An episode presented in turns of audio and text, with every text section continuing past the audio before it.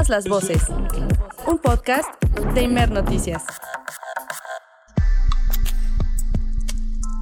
Hace un par de semanas, en esta primera emisión de Inmer Noticias, habíamos comentado este tema, ¿no? La Comisión Federal de Electricidad obtuvo este financiamiento por 200 millones de euros a un plazo de 25 años de la Agencia Francesa de Desarrollo FD, eh, recursos que se van a destinar al desarrollo de proyectos de energías limpias, lo cual incluye la modernización de las centrales hidroeléctricas. Esto fue lo que informó hace un par de semanas la CFE. Nos entusiasma, por supuesto, hablar de estos temas, porque hablar de energías limpias, renovables, de estos mitos, ha sido eh, una de, nuestras intenciones, tratar de desmitificar esta información. Esta mañana, por ejemplo, con Claudia Telles, antes de la pausa, abordábamos esta búsqueda por parte de la CFE para aplicar una tarifa única en todo el país con la reforma eléctrica. Y bueno, pues también hablábamos de cómo al comparecer en la Cámara de Diputados, el director de la CFE, Manuel Bartlett, pues reiteró que no está en contra de las energías limpias. Tenemos que darle seguimiento a ese tema. Ya se informa que se está listando la construcción de una planta de energía solar en Puerto, en Puerto Peñasco que se van a invertir 1.100 millones de pesos para alargar 50 años la vida de las hidroeléctricas. Estos son algunos datitos que yo les estoy compartiendo, pero quien lo sabe todo en este sentido es Manuel Ornelas. Él es jefe de unidad de la Dirección Corporativa de Operaciones de la CFE y nos da muchísimo gusto, además que nos acompañes en, esta cabina, Manuel. De verdad, bienvenido. Muchísimas gracias. Hola, Luisa. ¿Qué tal? Muy buenos días. Qué gusto estar aquí acompañándote y sobre todo un saludo a todos, a toda tu audiencia. Un, privilegio que podamos contar con, tu voz, con toda tu presencia aquí en la cabina y, justo eso, eh, de pronto una conversación tan importante como la de la reforma eléctrica pareciera perderse o mezclarse mucho en lo político y, estamos dejando fuera cosas que me parecen fundamentales. Eh, conocemos varios escuchamos otros, pero para tratar de dar contexto a quienes nos escuchan, Manuel, ¿cuáles son estos estos mitos que circulan en torno a la CFE, a los privados y a las energías renovables, ¿desde, desde qué punto de vista podemos abordarlos? Sí, Luisa, eh, por ahí hay muchos mitos. Uno, energías renovables, energías limpias. Pero déjame decirte, y sobre todo, pues para ver para adelante siempre tenemos que empezar a ver para atrás, ¿no? cuál es nuestro presente. Actualmente eh, lo que representa la energía limpia en el sistema eléctrico nacional equivale al casi el 26% en el último año móvil. Me refiero de octubre del 2020 a septiembre del 2021. Tenemos esa proporción de energías limpias que se han inyectado al, al sistema, es decir, a las redes de transmisión y de distribución. Asimismo, y si volteáramos a ver en el entorno de CFE, el despacho de CFE que tenemos este año, eh, tenemos ahorita un, permíteme tantito, tenemos ahorita un 35.4% de energía este, de generación de centrales de CFE que es limpia. Y para esto estamos utilizando sobre todo la energía hidroeléctrica, la energía nuclear, que es considerada energía limpia porque no genera emisiones. Eh, tenemos energía geotérmica. Así es. Tenemos también energía eólica y fotovoltaica en menores proporciones, pero sí las tenemos, ¿no? Aparte de la matriz energética que tiene CFE, pero dentro de las limpias, estas son las que estamos utilizando. Y si hiciéramos rápidamente un comparativo de lo que es las inyecciones a la red en lo que fueron, ahorita voy a hablar de todos los generadores del país. Así es. En lo que fue todo el, 2000, el 2019, CFE de la generación limpia que se inyectaron a las redes, estoy hablando de 64.5 terawatts hora, el 59% fue de CFE. En el 2020 se inyectaron de energías limpias 75.34 este, terawatts hora. El 54% fue de CFE. Pero vamos a ver este año. Veamos. Este año, de enero a septiembre, este CFE ha inyectado a la red del, total de energía limpia inyectada de todos los generadores, CFE ha inyectado el 56%, 37 terawatts hora. De un total de 66.6 terawatts hora inyectadas a la red. Y eh, tenemos un análisis donde identificamos CFE eh, últimamente seguramente has escuchado mucho en el entorno que existe el tema, el esquema de los productores independientes de energía. Así es. Eh, existe el esquema de los que tienen un contrato de interconexión legado, que aquí mismo es donde está todo el esquema de autoabastecimiento, que también últimamente se ha estado escuchando mucho, y el esquema de los eh, generadores que se incorporaron cuando entró la ley de la industria eléctrica. Así es. Entonces, si vemos eh, este año CFE a septiembre, un 56% de las energías limpias totales son de CFE. Un 2% es de los productores independientes de energía un 19% es de los que tienen un contrato de interconexión legado y un 24% corresponde a los que están bajo la modalidad de la ley de la industria eléctrica. Entonces, esto hablando, pues bueno, primero del, pues de este mito, ¿no? De, de que CFE está en contra de las energías renovables, las energías limpias. Que, que además, eh, eh, permíteme que nos detengamos un segundito, Manuel. Eh, hay que comentarle a quienes nos escuchan que no es lo mismo, ¿no? Que de pronto eh, tenemos esta suerte de, fusión entre energías limpias y renovables y no hacemos la diferenciación y no estamos poniendo todos los elementos sobre la mesa. Y de ahí también que de pronto se generan estos mitos, ¿no? Y estas frases muy lapidarias de a, la CFE no le gustan las energías ni limpias ni renovables ni ninguna. Y, y es como, a ver, tenemos aquí muchísimo trabajo sobre la mesa. De hecho, vamos a subir una foto en redes sociodigitales de las 50 mil gráficas que Manuel Ornelas tiene esta mañana junto con nosotros, nos comentabas eso, ¿no? A ver, está esta parte de a la CFE no le gusta y, y, cómo seguir por ahí. No, lo que pasa yo creo que, y, y lo toca, precisamente lo toca la iniciativa. Sobre todo si viéramos en la exposición de motivos, en la parte donde, donde menciona este, la propuesta del nuevo sistema eléctrico. Ahí está, sí, sí, sí. Si te fijas, ahí viene plasmado. Permítame Lo tenemos por acá, sí, justamente. en la propuesta del nuevo sistema eléctrico tenemos plasmada la transición energética, Exacto. donde el presidente de la República identifica y reconoce la necesidad de establecer esta transición energética en México y, y se está, como gobierno federal, plenamente que esté consciente de la necesidad de contribuir a la mitigación del cambio climático, tanto a nivel mundial como a nivel nacional. Entonces, es importante, el, el, presidente pone la propuesta, señor presidente, de esta transición energética, pero sobre todo que debe ser una transición energética ordenada.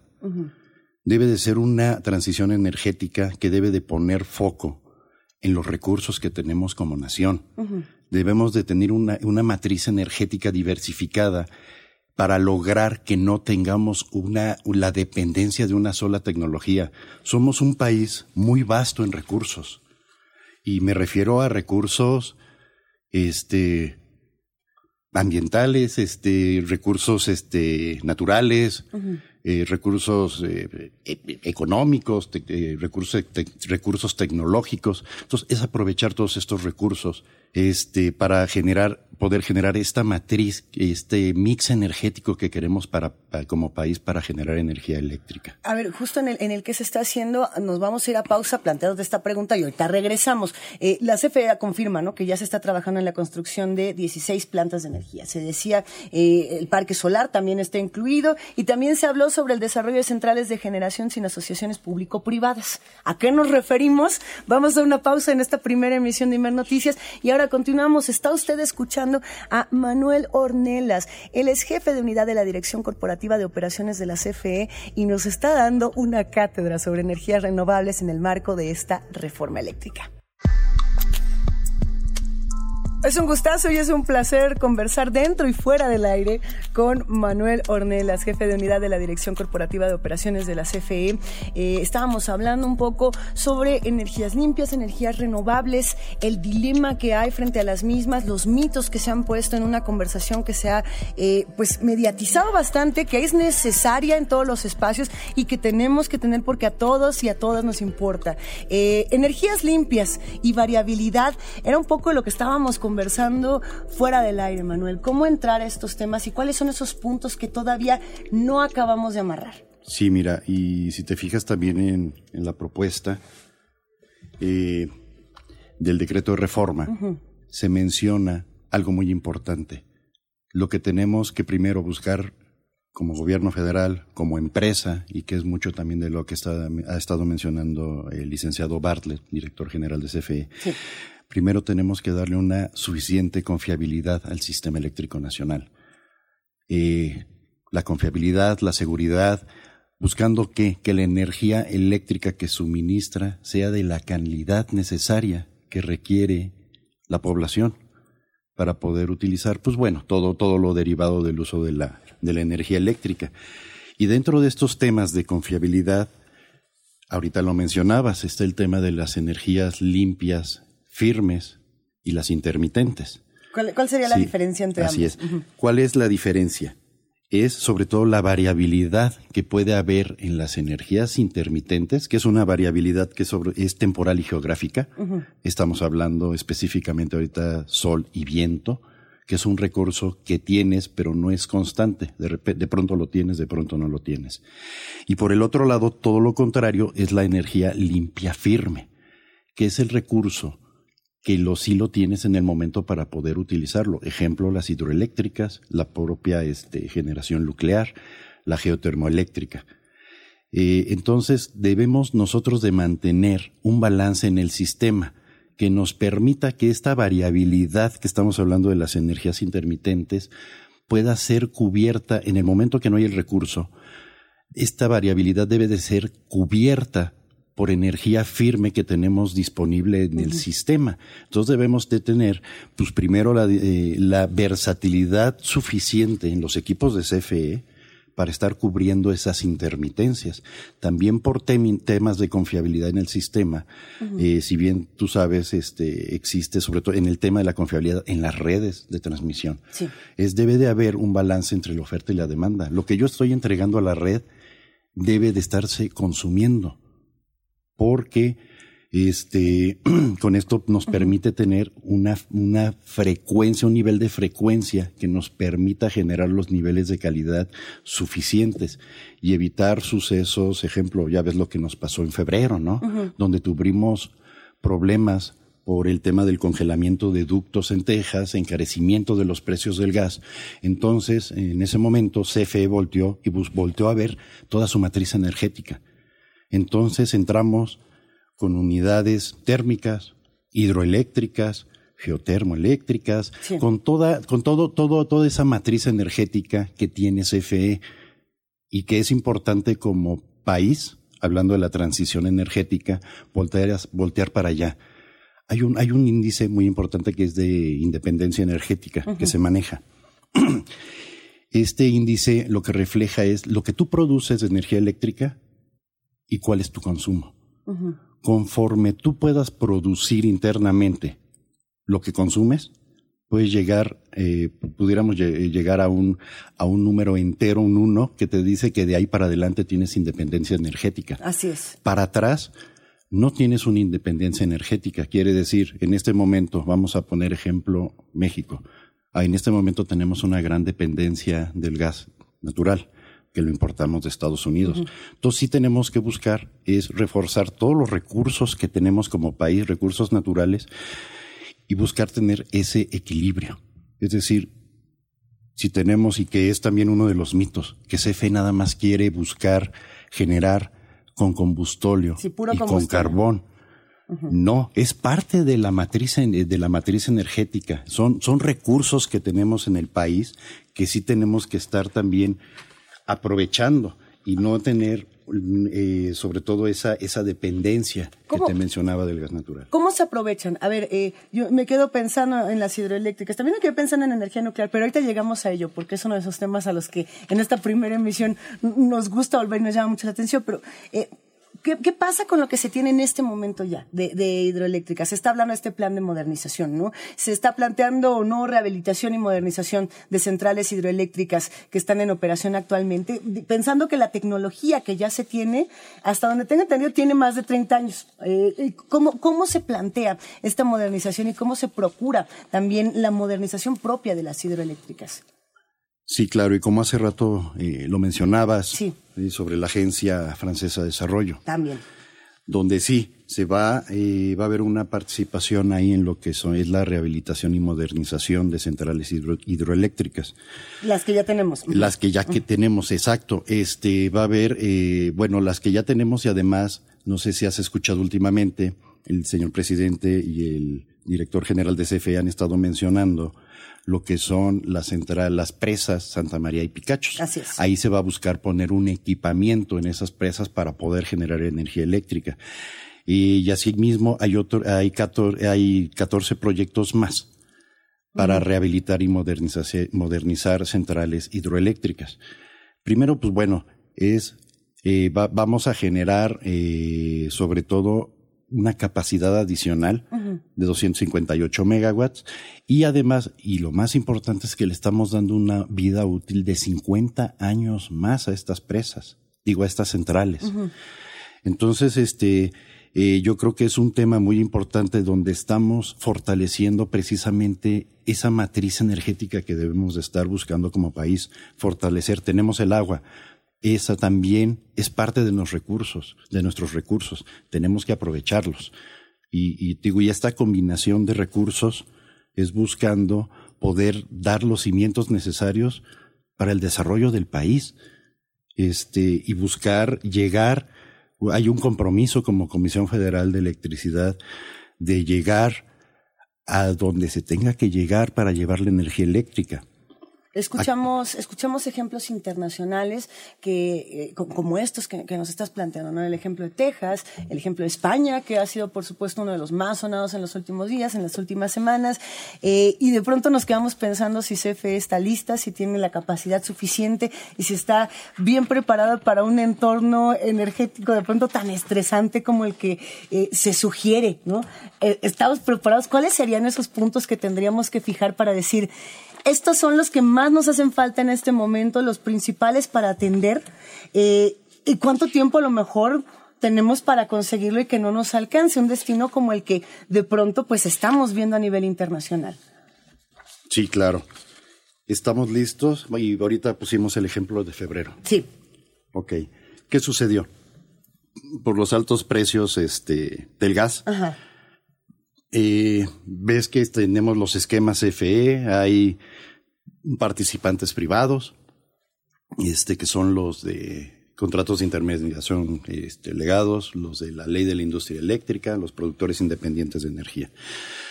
Sucede que todos, este, ellos, muchos de ellos con centrales de ciclo combinado, que utilizan, pues bueno, entre uno de los combustibles utilizan este gas natural ellos empezaron a, salirse como tal porque visto desde una manera privada, pues bueno, claro que con de manera privada buscas la rentabilidad, ¿no? Pero se empezaron a salir. No empezaron a inyectar, no empezaron a, no, a presentar ofertas de energía al SENACE. Entonces, CFE eh, lo que hizo es voltear a ver esa, esa matriz energética que tenemos. Y utilizamos los recursos que teníamos disponibles. Si te fijas, eh, eh, aquí tengo una gráfica que también te voy a dejar. Eh, podemos apreciar que, ejemplo, la generación hidroeléctrica como tal llegó a inyectar el 21% de la generación, estoy hablando de un día en específico, el 16 de febrero, de venir despachando con un 8, 9% de inyecciones a la red, subió un 21%. Es, es un porcentaje bastante grande, sí. El, 15, el día 15 de febrero, eh, eh, lo que es la hidroeléctrica inyectó un 20%, subió un 21% el día 16. Ejemplo, las centrales ciclo combinado, aunque tuvimos este tema del gas, eh, hubo, bueno, las centrales ciclo combinado de Comisión Federal de Electricidad estuvieron también despachando. Si te fijas, de una proporción tener más o menos de ciclo combinado en unas inyecciones de 64 a 62%, que es más o menos el promedio normal por día. Eh, los días críticos llegaron a inyectar 41, 38% de lo que es este, las inyecciones a la red.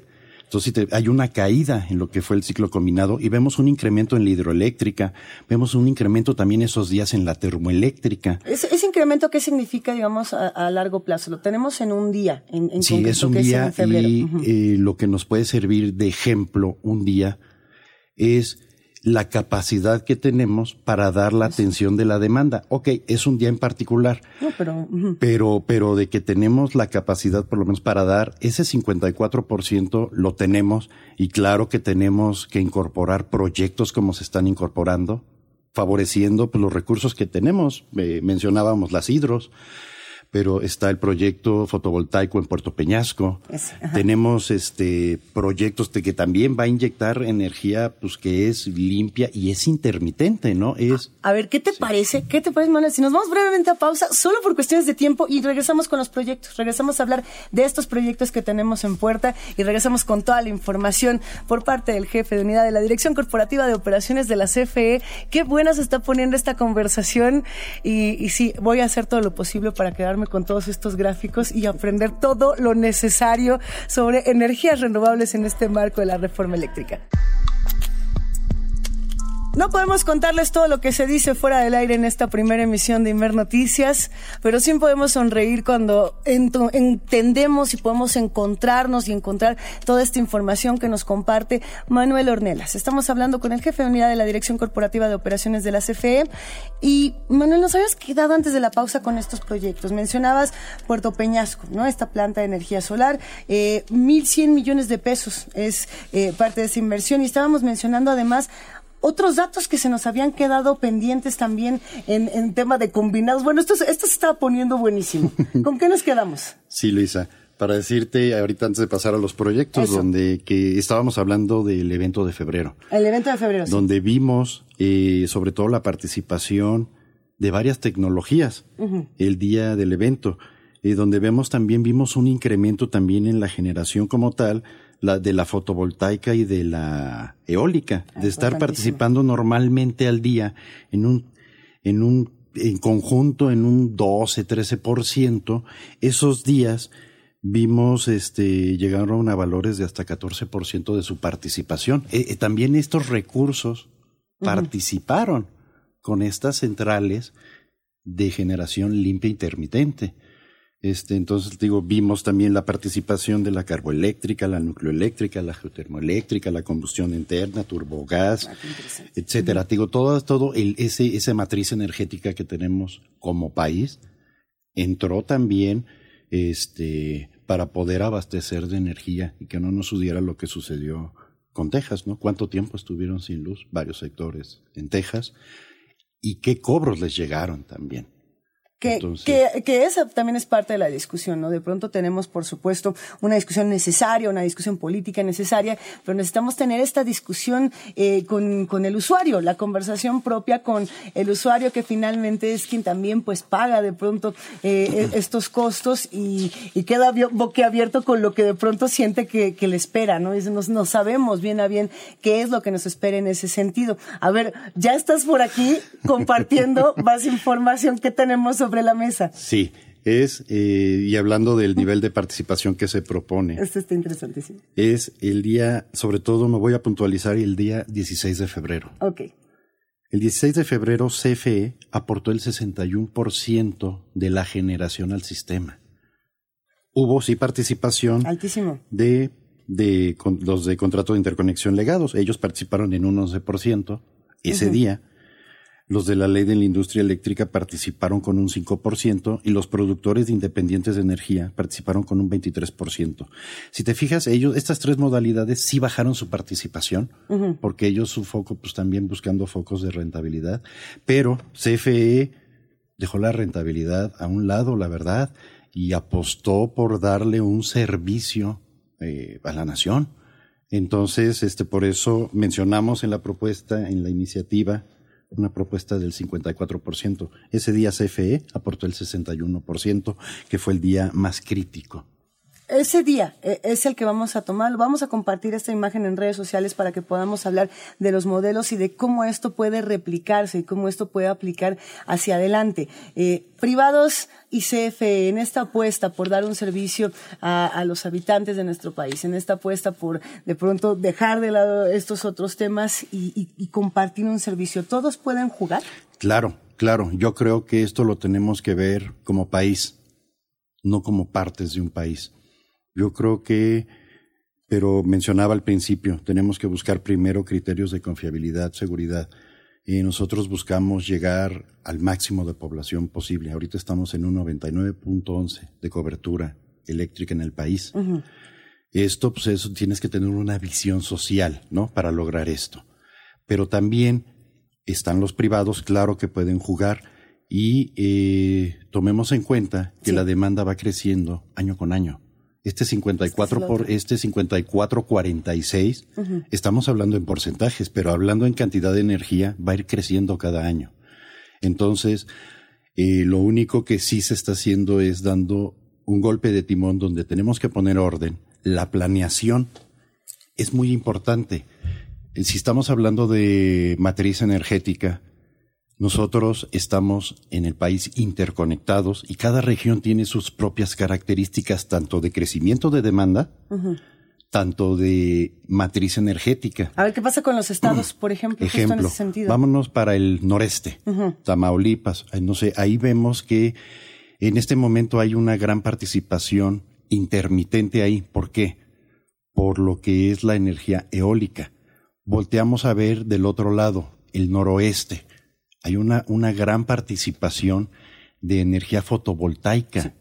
Volteamos a ver al sureste, Chiapas, tenemos mucha energía eólica, pero también tenemos y eh, mucha generación hidroeléctrica. Entonces, cada una de las regiones tiene su propio mix energético y lo que tenemos que buscar hablando de este, este equilibrio entre tecnologías, es aprovechar esos recursos también regionales para primero tratar de satisfacer esa demanda regional. Y en caso de que regionalmente no puedes aprovechar, entonces están las redes. Tenemos un sistema interconectado donde a lo mejor las presas, las centrales de Chiapas, van a estar generando eléctrica para satisfacer necesidades en el, en el noreste, ¿no? Tamaulipas, que son cosas, son cosas que sucedieron precisamente en ese periodo de febrero. Y, en esta ecuación donde entra la energía nuclear. Ya sé que aquí somos unos necios con energía nuclear, pero eh, queremos saber qué tanto alcanza a entrar en la conversación y qué tanto seguimos eh, empujándola o no hacia un lado. Eh, ¿Juega o no juega la energía nuclear? Yo creo que eh, la energía nuclear debe de jugar en eh, la matriz energética del país. Eh, si volteamos a ver, hay, hay países que apuestan su matriz energética a la energía nuclear. Francia, el 70% de la energía de Francia es nuclear. Pero sabías además que Francia le da, al ser Europa como continente, un sistema interconectado, bueno, interconectado también por el lado con Marruecos, pero el sistema europeo la gran confiabilidad que le da al continente europeo la generación eléctrica nuclear de Francia. Por eso podemos ver incrementos de energías renovables en España de esa manera, porque tiene un vecino que le da una confiabilidad y una importación de energía necesaria que le permite tener pues, los niveles que requiere en su seguridad y confiabilidad. Lo mismo sucede, este, ahorita estamos viendo Inglaterra, Inglaterra ha incrementado su participación renovable, pero también depende mucho de esta importación de energía nuclear de Francia.